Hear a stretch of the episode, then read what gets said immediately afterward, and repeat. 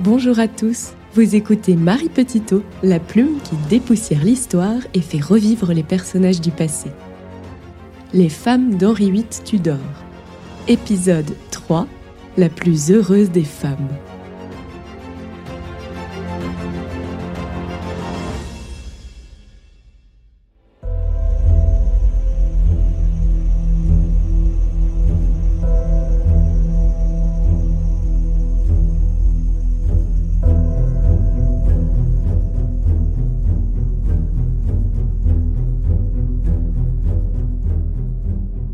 19 mai 1536, prison de la Tour de Londres.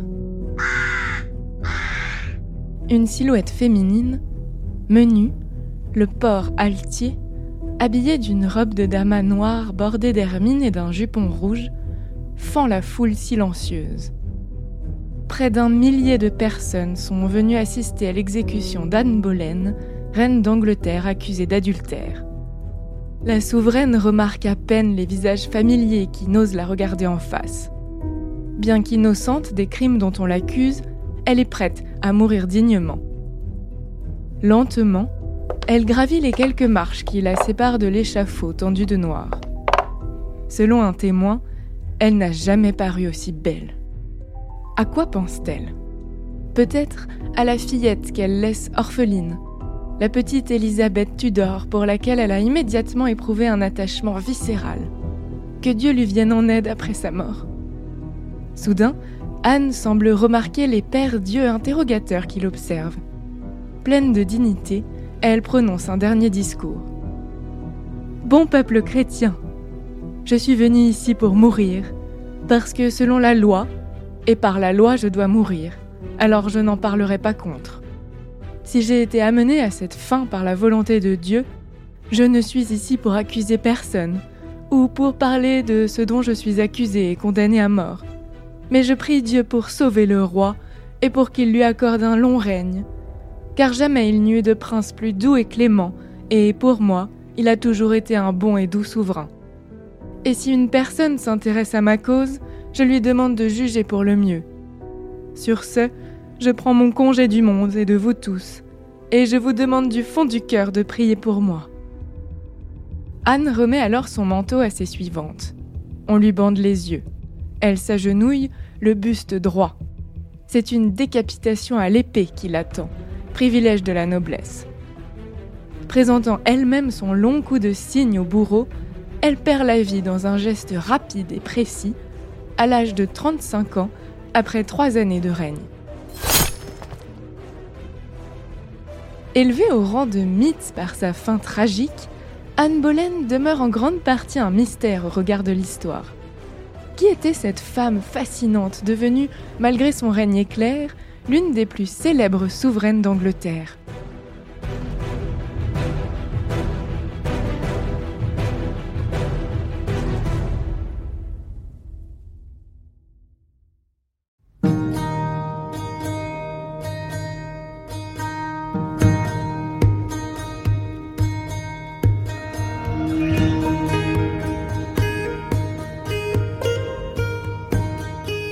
On ignore la date exacte de la naissance d'Anne Boleyn.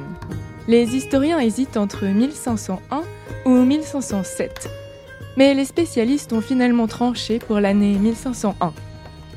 Elle serait donc de 10 ans la cadette d'Henri VIII. C'est une jeune fille bien née.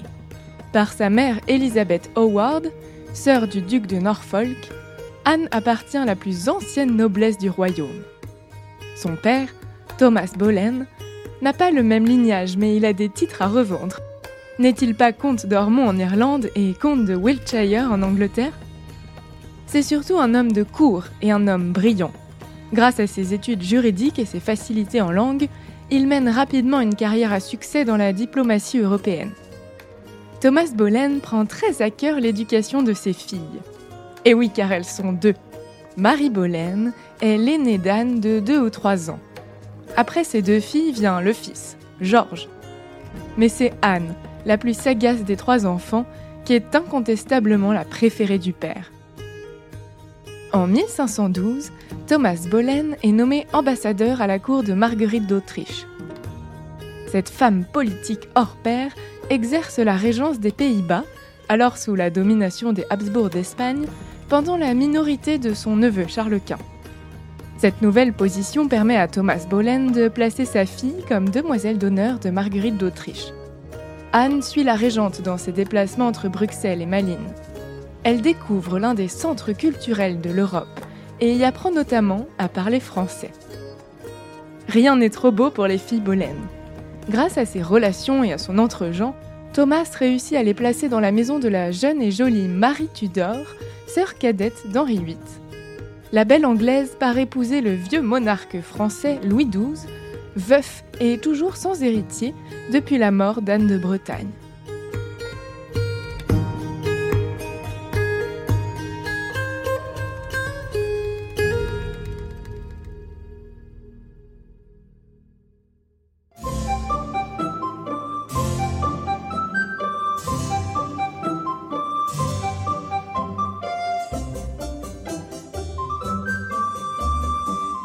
Anne et Marie arrivent donc à Paris en août 1514. Elle ne reste guère longtemps au service de Marie Tudor, qui connaît un mariage éclair. Cinq mois après son union, Louis XII décède. En janvier 1515, la princesse Tudor est déjà veuve et rentre rapidement en Angleterre. En revanche, les deux sœurs Boleyn passent au service de la nouvelle reine, Claude de France, épouse du fringant François Ier. Anne vit alors sans doute ses plus belles années, les plus douces et les plus joyeuses. La cour de France est à l'époque la plus réputée d'Europe, la plus libre et la plus raffinée en même temps. Naturellement intelligente et pleine d'esprit, Anne brille dans l'art de la conversation. Excellente musicienne, elle s'illustre aussi dans le chant et la danse. Elle aime la chasse, les jeux d'argent, les jeux de cartes, et ne rechigne pas à boire du vin, à rire et à plaisanter. Preuve de la finesse de son esprit, Anne Boleyn se lie d'amitié avec la sœur de François Ier, Marguerite de Valois, une femme dotée d'une immense culture, humaniste, poétesse à ses heures. Pendant qu'Anne est initiée à la littérature par cette grande princesse, sa sœur Marie batifole de façon tellement inconséquente à la cour du plus séducteur des monarques de la Renaissance que sa famille se démène pour lui trouver un époux on finit par dénicher un bon parti en Angleterre, William Carey, l'un des meilleurs amis du jeune roi Henri VIII. Marie Boleyn rentre au bercail en 1519 pour devenir demoiselle d'honneur de la reine Catherine d'Aragon. Elle n'exerce que peu de temps cette fonction puisque l'année suivante, elle épouse le jeune esthète, plutôt bel homme, qu'on lui a choisi. Un époux qui ne tarde pas à s'effacer devant l'intérêt royal le monarque est manifestement très attiré par les charmes de sa compagne. Marie Boleyn devient ainsi la maîtresse d'Henri VIII sans trop se faire prier. Une relation assez discrète dont on ne sait pas grand-chose, si ce n'est qu'elle va durer tout de même près de quatre années. Tandis que sa sœur épouse William Carey et entame une liaison avec le roi d'Angleterre, Anne Boleyn a la chance de rester au service de Claude de France encore deux ans l'occasion de parachever son éducation à la française. Elle est aux côtés de la reine en 1520 pendant le camp du Drap d'Or, la rencontre de deux titans, François Ier et Henri VIII. C'est la première fois qu'Anne et Henri se croisent. Le souverain anglais remarque-t-il déjà cette intrigante suivante de la reine Claude? C'est peu probable. Il est alors à ses amours avec sa sœur Marie et se montre aussi occupé à faire assaut de luxe et de bravoure pour rabattre le caquet de l'insolent roi de France. Les relations se tendent entre la France et l'Angleterre. Anne Boleyn est sommée de rentrer en 1522. Lorsqu'elle prend sa place de demoiselle d'honneur de la reine Catherine d'Aragon, Anne est âgée de 21 ans. Elle a 18 ans de moins que celle qui va devenir sa rivale.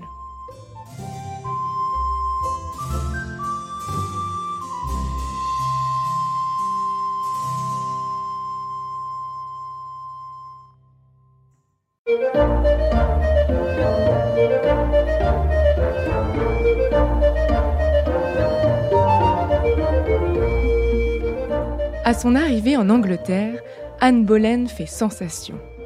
Pourtant, son apparence physique est loin de correspondre au canon de beauté de l'époque. Elle est aussi brune que sa sœur Marie est blonde. Elle est aussi mince que son aînée exhibe des formes généreuses. Le teint mat d'Anne Boleyn ne rentre pas non plus dans les critères du temps. Mais sa beauté à elle est bien plus redoutable. L'historien Cédric Michon résume ainsi ses principaux atouts. Anne Boleyn n'est pas d'une beauté classique, mais les hommes de son entourage sont nombreux à être captifs de son charme. Dotée d'un visage tout en longueur, elle est réputée pour la beauté de son cou, l'expressivité de ses yeux et ses splendides cheveux noirs. Son charme ne réside sans doute pas dans ses traits, mais dans sa personnalité, son éducation et l'élégance de sa mise. Elle incarne le raffinement des grandes cours continentales. Et en effet, c'est bien cette apparence exotique mêlée de grâce, d'un soupçon de confiance en elle et de beaucoup de sensualité qui détonne et intrigue. Couronnée d'un esprit vif et de manière raffinée, sa personne tout entière est faite pour séduire. Si Anne trouve sans doute ses premiers mois à la cour d'Angleterre bien ternes en comparaison de la brillante cour de France, elle s'adapte vite à sa nouvelle vie et sait parfaitement jouer de ses atouts. L'une de ses premières apparitions à la cour en 1522 est renversante. C'est l'année où Thomas Boleyn, profitant en se frottant les mains de la faveur de sa fille Marie, est nommé trésorier royal. Pendant les fêtes du Mardi Gras, célébrées au palais du cardinal Wolsey, York Place, plus tard Whitehall, Anne, réputée pour ses grands talents de danseuse, est choisie avec six autres femmes appartenant à la crème de la cour Tudor, dont sa sœur Marie, pour animer une mascarade qui égaye un somptueux banquet de cour. Chacune d'entre elles, vêtue de satin blanc, incarne une des sept vertus cardinales, dont le nom est brodé en or sur leur coiffe. Marie incarne la gentillesse. Quant à Anne, elle représente la persévérance. Un rôle qui lui va comme un gant. Car c'est bien de persévérance dont elle va faire preuve dans les années qui suivent. Pourtant, Henri ne semble pas la remarquer vraiment au cours de ce splendide bal masqué. Qu'importe, pour la première fois, Anne vient d'irradier comme un soleil levant en Angleterre. Désormais trésor convoité de la cour, elle ne rentrera plus jamais dans l'ombre. Notre grand spécialiste de l'Angleterre, Michel Duchesne, résume ainsi le succès d'Anne Boleyn à la cour d'Angleterre pendant les années 1522-1524. Elle crée les modes, attire tous les regards. Elle est vaguement fiancée avec le fils du duc de Northumberland, Henry Percy, dont elle est apparemment amoureuse. Mais le cardinal Wolsey, pour des raisons que nous ignorons, affaire de rivalité de clan sans doute, fait rompre ses fiançailles, ce qu'Anne ne lui pardonnera jamais. Elle a aussi une liaison sentimentale avec le jeune et séduisant poète Thomas Wyatt. Sentimentale seulement? Hmm. Beaucoup pensent qu'ils ont été amants au sens le plus complet du terme. En tout cas, le roi se montre jaloux et Wyatt, prudent, s'efface. Le roi Jaloux N'a-t-il pas Dieu que pour Marie, la sœur d'Anne? C'est que le monarque s'est lassé de l'aîné. Trop simple, trop facile. La cadette maintenant pique sa curiosité. Une curiosité qui ne tarde pas à se transformer en passion dévorante.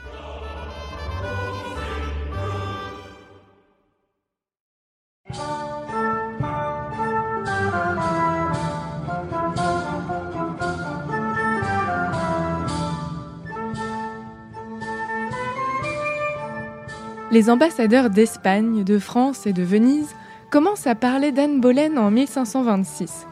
Il semble cependant qu'elle attire l'attention du roi deux ans plus tôt, au cours de l'année 1524. Le monarque se jette à l'eau et la courtise avec assiduité, dans le but évident et assumé d'en faire sa maîtresse.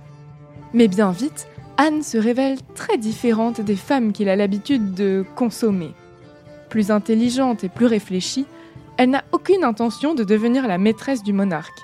Pour profiter d'une faveur éclair et être évincée par une autre aussitôt qu'elle se sera lassée, non merci, très peu pour elle. Le refus d'Anne Boleyn laisse Henri VIII stupéfait. Jamais personne ne s'est refusé à lui. Jamais personne ne lui a refusé quoi que ce soit d'ailleurs. Le roi multiplie les cadeaux et les attentions envers Anne qui ne cède toujours pas à ses avances. Ce comportement attise encore le désir d'Henri VIII. Agit-elle alors en pleine conscience ou obéit-elle aveuglément à son père qui sent parfaitement comment ferrer le poisson pour longtemps? Il semble qu'Anne refuse au début sans arrière-pensée de partager le lit du roi. Elle n'a simplement aucune envie de suivre la voie tracée par sa sœur. Elle veut faire un beau mariage, elle sait qu'elle le mérite et qu'elle le peut. Et pourtant, l'amour d'Henri VIII à son égard semble se renforcer de jour en jour. Elle n'y est pas insensible. Cet homme, qui n'est d'ordinaire pas un grand sentimental, est d'une sincérité criante lorsqu'il écrit à Anne des lettres à la fois enflammées et désemparées. En retournant dans mon esprit le contenu de vos dernières lettres, je me suis mis en grande agonie, ne sachant comment les interpréter, à mon désavantage comme vous le montrez en certains endroits, ou à mon avantage tel que je le comprends en quelques autres, vous suppliant sincèrement de me faire savoir le plus sérieusement possible votre intention quant à l'amour entre nous deux. Car nécessité me contraint à obtenir cette réponse, ayant été depuis plus d'un an frappé par le dard de l'amour, et je ne sais pas encore si je parviendrai à trouver une place dans votre cœur et votre affection. S'il vous plaît de devenir une vraie et loyale maîtresse et de vous abandonner corps et cœur à moi, qui sera et aura été votre plus fidèle serviteur, je vous promets que non seulement le nom vous sera donné, mais aussi que je vous prendrai pour ma seule maîtresse, chassant tout autre que vous de mes pensées et affections, et ne servirai que vous. Il est évident qu'Anne rend Henri littéralement fou d'amour. Force est d'ailleurs de constater que ces deux caractères sont faits pour s'entendre. Cultivés tous les deux sur des sujets parfois différents, ils aiment surtout les mêmes plaisirs. La musique, la danse, la chasse et la fête. Le chroniqueur Paul Lorenz écrit dans Paris Soir en février 1939. Il passe son temps à la poursuivre, elle est devenue son obsession, son amoureuse en titre, son démon familier, sa délicieuse torture. Auprès d'elle, on ne s'ennuie jamais. Voilà que ce petit démon assène au monarque qu'elle ne deviendra jamais sa maîtresse cause de déshonneur assuré. C'est le mariage qu'elle veut. Elle cédera seulement la bague au doigt et la couronne sur la tête, comme l'écrit Michel Duchesne. Mais comme Henri est déjà une femme, il n'a qu'à faire une croix sur elle. L'amour qu'Henri ressent pour Anne, couplé au désir inassouvi et à la nécessité de plus en plus pressante d'avoir un héritier légitime pour lui succéder, le fait glisser définitivement sur la pente du divorce. Lorsqu'Henri promet à sa dulcinée qu'il va se séparer de Catherine d'Aragon pour l'épouser, elle, Anne y croit. C'est là que son ambition rejoint celle de son père.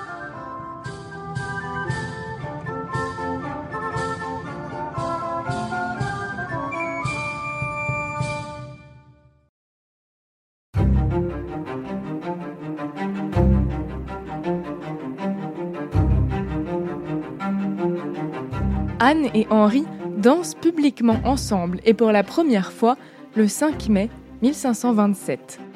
La deuxième sœur Boleyn devient donc la nouvelle favorite en titre, même si elle ne l'est pas charnellement. La grande affaire peut commencer. Anne met désormais toute sa patience au service de sa pugnacité. Son caractère perfectionniste la pousse à faire avancer ses objectifs avec énergie et méthode. Elle réside désormais au plus près du roi, et c'est ensemble qu'ils élaborent la stratégie qui doit mener vers l'obtention du divorce. La volonté d'Anne donne la force à Henri de supporter les revers qui ne manquent pas de l'irriter au cours de ces années cruciales. Il lui écrit par exemple Ce sera bientôt vous et moi. Nous parviendrons au but de nos désirs, ce qui causera plus de contentement à mon cœur et plus de tranquillité à mon esprit que toute autre chose en ce monde. La combativité d'Anne Boleyn ne l'empêche pas de perdre parfois patience. Le jeu est dangereux. Être reine, c'est une prise de risque incroyable.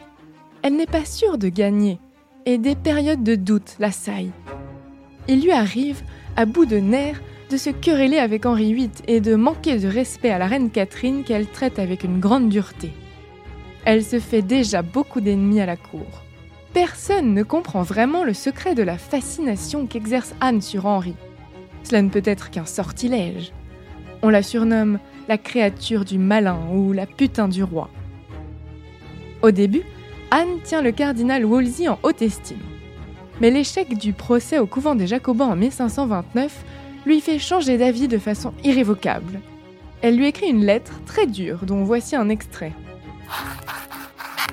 Je reconnais avoir mis beaucoup de confiance dans vos professions et promesses, dans lesquelles je me trouve trompée.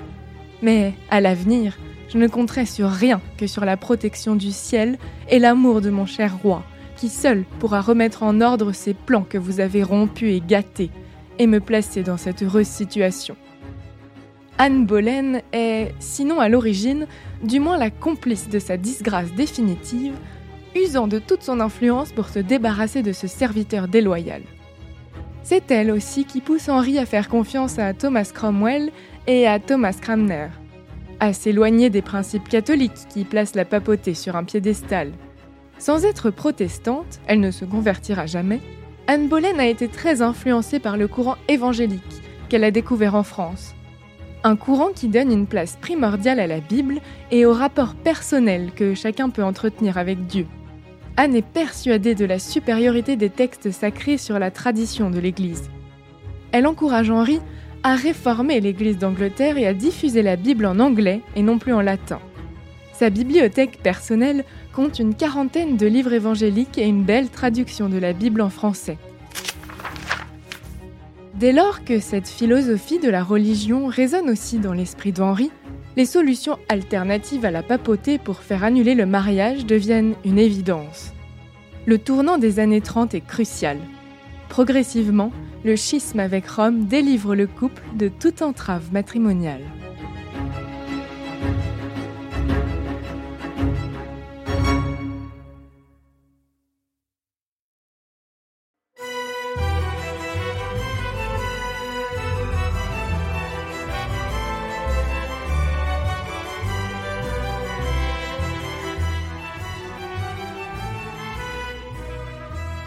Désormais sûr de son bon droit, Henri VIII n'attend même pas l'annulation officielle de son mariage avec Catherine par Thomas Cranmer en 1533 pour donner à Anne Boleyn toutes les apparences d'une reine et d'une épouse. Un premier pas est franchi le dimanche 1er septembre 1532. C'est jour de fête au château de Windsor. La cour assiste à un anoblissement inédit. Henri confère à Anne le titre de marquis de Pembroke conservé au masculin. Pour la première fois dans l'histoire de l'Angleterre, une femme obtient une pairie à part entière. Encore plus lourde de sens est la cérémonie d'anoblissement. Sa magnifique chevelure noire flottant dans son dos, Anne traverse la grande salle du château de Windsor, accompagnée d'un cortège de courtisans. C'est le roi en personne qui pose sur ses épaules l'habit traditionnel, un manteau en velours cramoisi. Clos du spectacle, car c'en est un, le roi dépose sur la tête de sa compagne une couronne d'or. Sorte de couronnement miniature où c'est bien lui, le roi d'Angleterre, qui officie et non un archevêque. Détail important qui est rarement relevé, dans les lettres patentes, il est écrit que tout enfant conçu hors mariage sera convenablement titré et doté. Anne Boleyn vient d'assurer ses arrières de façon magistrale. Mais pourquoi à ce moment précis de leur relation? Tout simplement parce que quelques semaines plus tôt, elle a enfin accordé à Henri ce qu'il attendait depuis plusieurs années. C'est une révélation pour le roi. Il semble avoir trouvé une partenaire sexuelle à la hauteur de son appétit vorace. Anne s'est engouffrée dans un pari risqué. Mais si elle craignait que le souverain se désintéresse d'elle après s'être donné à lui, c'est tout le contraire qui se produit. L'ambassadeur de Charles Quint Eustache Chapuis, note dans les semaines qui suivent. Le roi ne peut pas la quitter, même une heure. Et c'est vrai qu'il l'accompagne partout, à la messe, à la chasse. Et Anne semble elle aussi parfaitement heureuse avec son roi. Il faut dire qu'à l'époque, Henri commence tout juste à prendre un peu de poids. C'est encore un très bel homme, en bonne santé. Il est réputé pour sa barbe d'un roux flamboyant qui lui donne beaucoup d'allure. Le monarque tient à ce qu'Anne Boleyn l'accompagne à Calais au mois d'octobre 1532 pour rencontrer François Ier en tant que sa future reine. J'ai jamais vu. Voilà une femme sans statut officiel qui tire sa légitimité de l'amour qu'Henri VIII veut bien lui porter. Anne fait son apparition devant le roi de France le dimanche 27 octobre au cours d'un dîner. Masquée, vêtue de draps d'or et d'argent, elle se découvre au dernier moment et invite hardiment François Ier à danser. Le monarque passe ensuite une partie de la soirée à discuter avec celle qui l'avait tant intrigué quelques années auparavant. Le succès n'est cependant pas total. L'épouse de François Ier, depuis la mort de la reine Claude, n'est autre qu'Éléonore de Habsbourg, sœur de Charles Quint et nièce de Catherine d'Aragon. Elle refuse catégoriquement de rencontrer la cause des outrages de sa tante. Le camouflet sans doute le plus difficile à avaler pour Anne est l'absence de Marguerite de Valois, devenue reine de Navarre, cette sœur de François Ier qu'elle avait tant admirée pendant son séjour en France. Marguerite qualifie son ancienne amie de scandale de la chrétienté et refuse d'avoir le moindre contact avec elle. Qu'importe après tout, car Henri, se considérant libre de tout engagement devant Dieu, épouse secrètement sa maîtresse à leur retour de France. Au mois de janvier 1533, Anne annonce avec certitude au roi qu'elle est enceinte. Fou de joie, Henri décide de régulariser leur situation. Il l'épouse officiellement, en très petit comité, à l'aube du 25 janvier 1533. Si le mariage est célébré rapidement et sans faste particulier, il en va tout autrement du couronnement.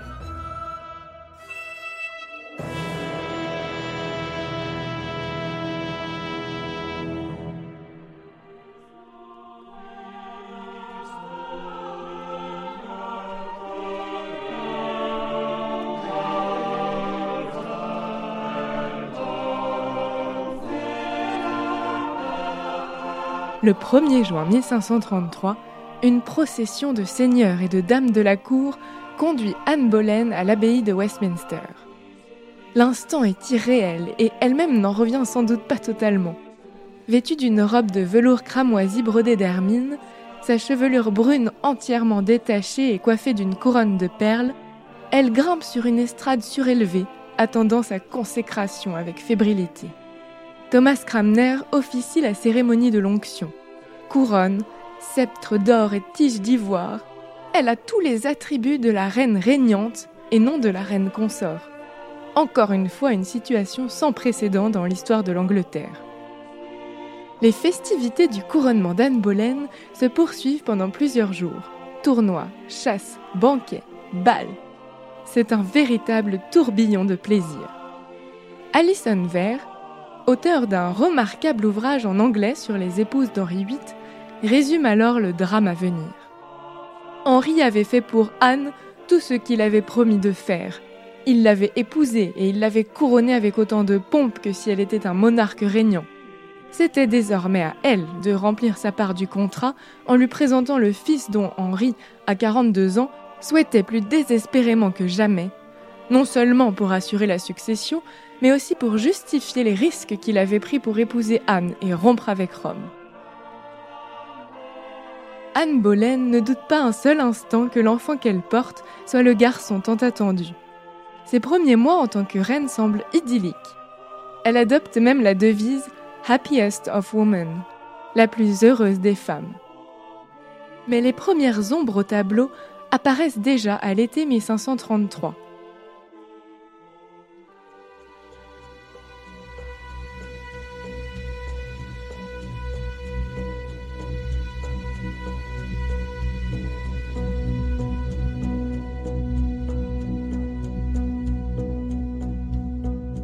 Alors qu'Anne se prépare à accueillir l'enfant, Henri VIII la trompe pour la première fois avec une noble anglaise dont le nom n'est pas passé à la postérité. Bien que l'idylle soit de courte durée, Anne lui fait une terrible scène de jalousie, se laissant emporter par son caractère colérique. Le roi lui signifie assez sèchement qu'il espère qu'elle lui épargnera à l'avenir ce genre de spectacle. Le mariage a transformé Henri.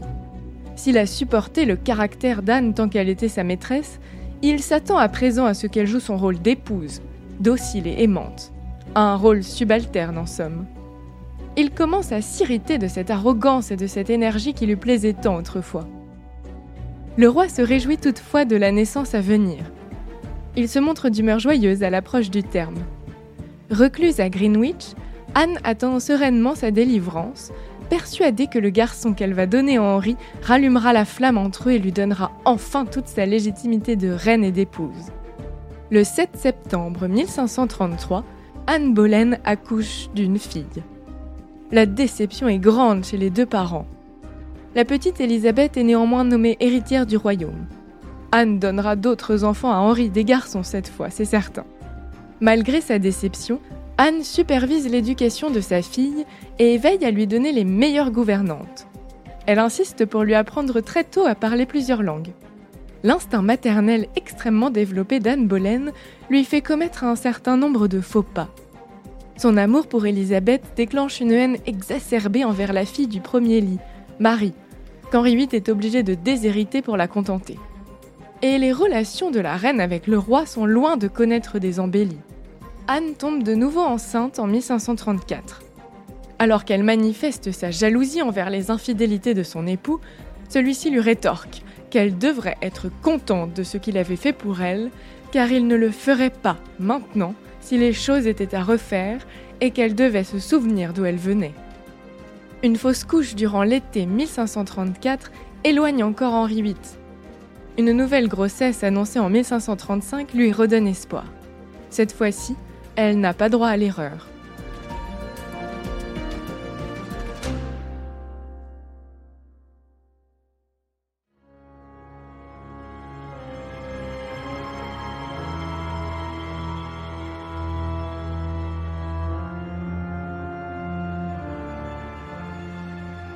Depuis plus de 30 ans, l'une des grandes passions du roi d'Angleterre est la joute. À la fin du mois de janvier 1536, Henri VIII, âgé de 45 ans, s'adonne à son sport favori dans le parc du château de Greenwich. C'est alors qu'il est victime d'un terrible accident. Il reste plusieurs heures sans bouger, comme dans le coma. Cet accident semble avoir une incidence sur sa stabilité psychologique tous les contemporains le disent. À partir de là, il est totalement transformé.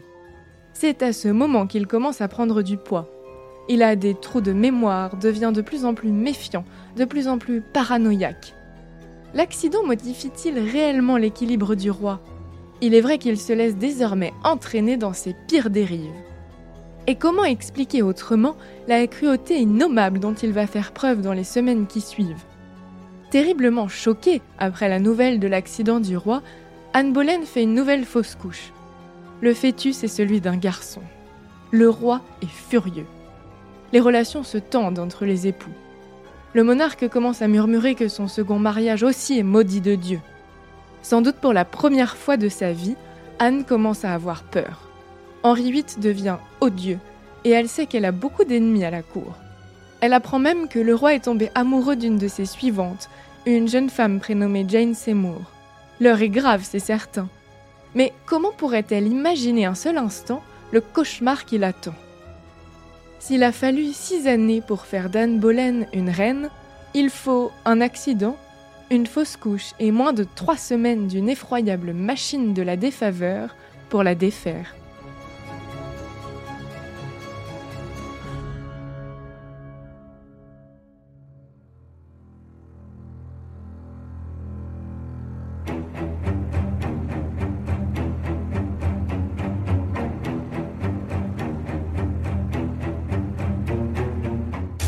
À l'annonce de la fausse couche de la reine en 1536, les ennemis du clan Boleyn sentent qu'il faut abattre leurs cartes. Le roi est remonté comme une pendule contre son épouse. Alors qu'il a mis tant d'énergie à en faire sa reine, il cherche désormais à s'en débarrasser à tout prix. Une alliance se forme entre le clan Seymour et le clan conservateur qui soutient la pauvre Marie Tudor. Thomas Cromwell rejoint les ennemis d'Anne Boleyn à la suite d'une brouillerie. C'est lui qui va orchestrer sa chute.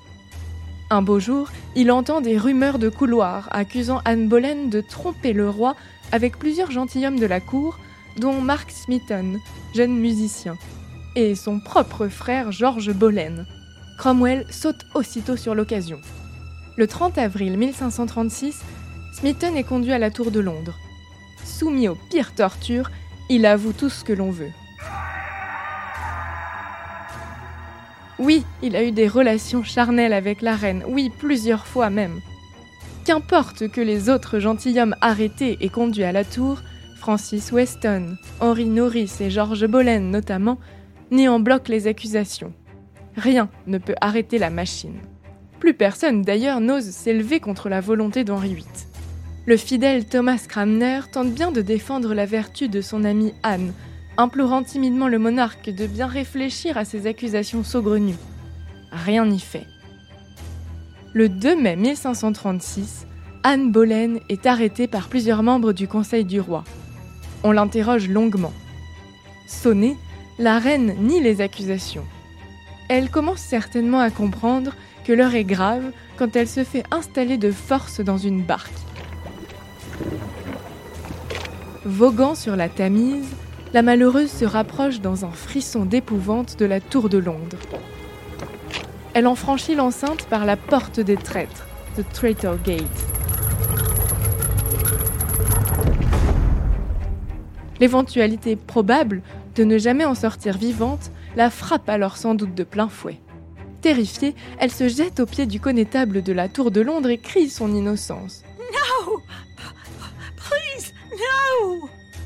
Dans sa prison, la reine déchue passe du rire aux larmes. Elle est sujette à des crises d'hystérie qui succèdent à des phases de calme absolu consacrées à la prière.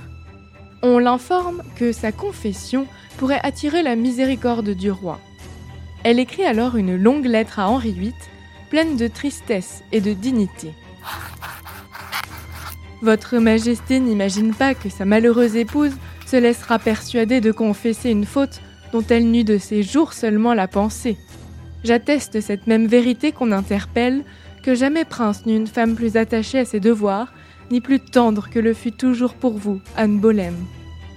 Dans sa lettre, elle demande aussi à être jugée par un tribunal. Henri ne répondra jamais. Il n'a pas la moindre intention de lui donner une occasion de se défendre. Pourtant, les historiens reconnaissent aujourd'hui tous l'innocence d'Anne Boleyn. En y réfléchissant, un tel comportement ne correspond pas du tout au personnage. Quel intérêt aurait-elle eu à tromper Henri VIII, celui à qui elle doit tout et qui peut tout sur elle? Elle a suffisamment prouvé son intelligence. L'historienne Sandra Di Giusto ajoute En tant que reine, elle n'était jamais seule ou presque, et il aurait été impossible qu'elle ait pu entretenir des relations avec autant d'hommes sans qu'il n'y ait eu des alertes ou des témoins, et cela à plusieurs reprises. De plus, Anne était très croyante, et jusqu'à sa mort, elle jura de son innocence devant les saints sacrements. Elle savait qu'elle aurait damné son âme pour l'éternité si elle avait menti. Mais la loi du plus fort est toujours la meilleure. Le 12 mai, Mark Smeaton, Henry Norris, Francis Weston et William Berreton sont jugés et reconnus coupables. La sentence Condamnation à mort. Le 15 mai, c'est le tour d'Anne Boleyn et de son frère. Ils sont reconnus coupables. La sentence Condamnation à mort. Le 17 mai, les cinq hommes sont décapités à la Tour de Londres et Anne perd la tête le 19 mai 1536. Moins de deux semaines plus tard, Henri VIII épouse Jane Seymour.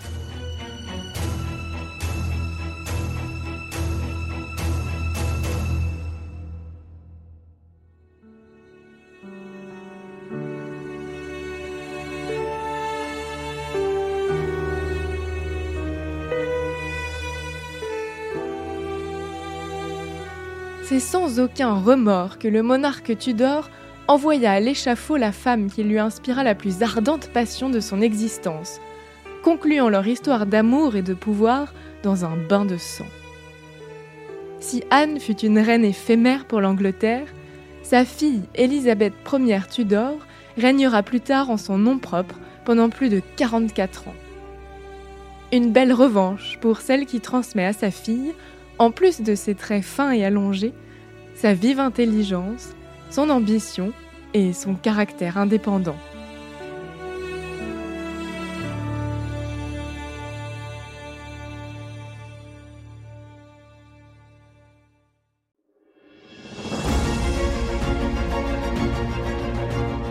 C'était Marie Petitot dans le podcast Plume d'Histoire. À très bientôt pour le prochain épisode de la série Les femmes d'Henri VIII Tudor.